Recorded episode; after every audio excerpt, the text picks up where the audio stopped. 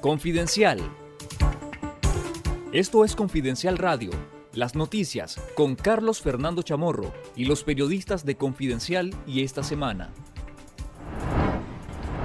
El presidente de Costa Rica, Rodrigo Chávez, advirtió que no recibirá más migrantes económicos si la comunidad internacional no se compromete a brindar apoyo financiero para atender a las decenas de miles de solicitantes de refugio que se encuentran en el país.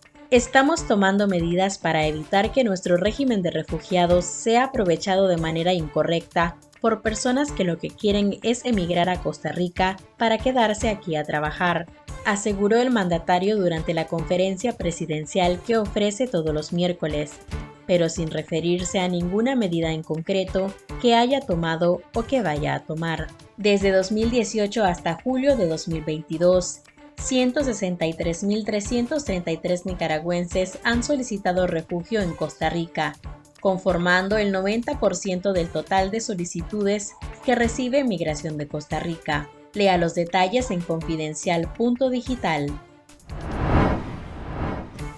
Un nuevo estudio sobre la persecución a la Iglesia Católica en Nicaragua, elaborado por la abogada Marta Patricia Molina, reveló que entre abril de 2018 y octubre de 2022, la Iglesia fue objeto de 396 ataques, de los cuales 172 ocurrieron este año, siendo el periodo con el mayor número de agresiones registradas. De estos 396 ataques, 104 corresponden a los templos, 30 a organismos sin fines de lucro, medios de comunicación y proyectos relacionados con la Iglesia, 133 ataques a religiosos, 53 pintas y mensajes de odio, 14 procesos penales sin garantías y 62 casos cuyo objetivo de la represión resultaron ser los laicos. Es evidente que la persecución indiscriminada de la dictadura Ortega Murillo se debe al mensaje, la difusión de la verdad y la palabra del Evangelio que están realizando sacerdotes y obispos,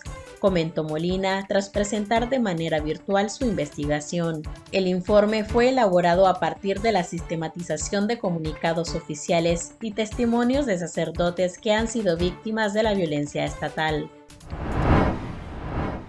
La Conferencia Episcopal de Nicaragua publicó un documento en donde expresa su preocupación por la crisis migratoria que ha significado la salida de más de 200.000 nacionales del país en los últimos dos años. Sin embargo, guardaron silencio sobre la feroz persecución del régimen Ortega y Murillo a la Iglesia Católica que ha encarcelado a 11 sacerdotes en los últimos meses. Siete obispos encabezados por el cardenal Leopoldo Brenes y Monseñor Carlos Enrique Herrera, vicepresidente y presidente de la conferencia episcopal respectivamente, explicaron que la Iglesia se encuentra en un proceso sinodal por orientaciones del Papa Francisco. Todos debemos tener las posibilidades de desarrollarnos y hacer de Nicaragua un país de hermanos, reza el documento. El cardenal Brenes, arzobispo de Managua, viajó recientemente a Roma para reunirse con el Papa Francisco. En sus declaraciones públicas, insistió en la necesidad de mantener un diálogo con el Ejecutivo.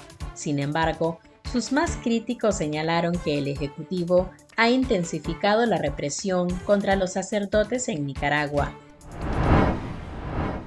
Pobladores de la región autónoma de la costa caribe norte alertaron que la policía del régimen de Daniel Ortega y Rosario Murillo no les brinda ningún tipo de información sobre al menos 19 jóvenes de los municipios de Pilwi y Huaspán que fueron detenidos desde hace una semana luego de que protestaron contra los resultados de la farsa electoral municipal emitidos por el Consejo Supremo Electoral. A los familiares de los detenidos, la policía del régimen no les ha explicado las razones del arresto y tampoco les ha permitido verlos, situación que les causa incertidumbre y preocupación por no saber qué va a pasar con ellos. Lea la historia completa en confidencial.digital. El Ministerio de Gobernación, MIGOB, eliminó este miércoles 16 de noviembre la personería jurídica y el registro de operación de 100 organizaciones sin fin de lucro, incluyendo 9 de origen extranjero.